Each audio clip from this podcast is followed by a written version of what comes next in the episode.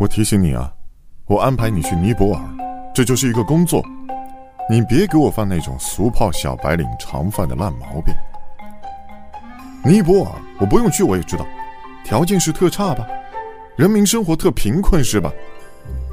但奇了怪了，他们生活的还特幸福，眼神特清透，笑容特淳朴，顿时衬得你心怀邪念了，是不是？你开始怀疑自己干的这些事儿特别没意义了，是吧？开始追求精神层面的存在感了，是吧？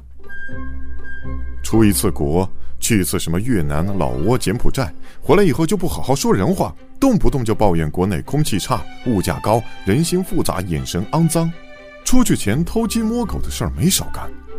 回来以后就开始天天吃斋念经，瞧不起这个，瞧不起那个的，这种人我见多了，真不多你一个。别觉得去趟尼泊尔你就能琢磨出什么，出世入世这事儿，你以为那么简单呢？出去演演游客，